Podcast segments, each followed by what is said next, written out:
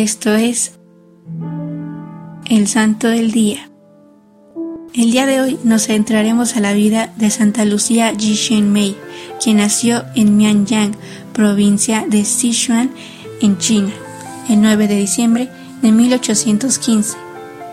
Esta santa pertenecía a una familia de budistas conversos, siendo ella la hija más chica entre ellos. Jishin Mei fue bautizada con el nombre de Luxia, creció en valores y tomó la decisión de hacer un voto de castidad a la edad de 12 años. Tras enfermarse gravemente, sintió que tenía que darle aún más valor a su vida espiritual, lo cual la llevó a enfocarse aún más en su oración. Mientras aún ayudaba en su hogar, dispuso parte de su tiempo para enseñarle la fe a los niños cercanos. El párroco, al ver su gran devoción y conocimiento, le pidió que enseñara en la escuela de Mianyang. Cuando le ofrecieron dinero por su trabajo, se negó a aceptarlo y ofreció su trabajo a Dios. Lucía decidió quedarse en un convento de vírgenes laicas, pero desgraciadamente, después de un tiempo, su salud le impidió estar en el convento. Cabe hacer mención que Lucía fue catequista en las aldeas de vicariato y se dedicó al cuidado de los enfermos y al apostolado catequístico.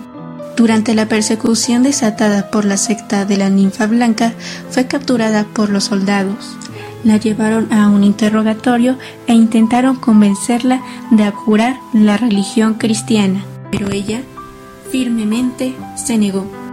Siendo virgen y mártir, fue condenada a ser decapitada el 19 de febrero de 1862 en Kaiyang, Guizhou, China, cuando tenía 47 años por profesar la fe católica en Kaiyang, al igual que otros mártires.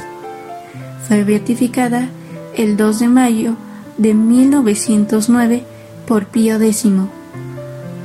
Uno de los milagros de esta santa ocurrió cuando una prenda suya, que estaba manchada de sangre, fue puesta sobre su sobrina Paula, quien estaba enferma, e inmediatamente la joven Paula quedó curada.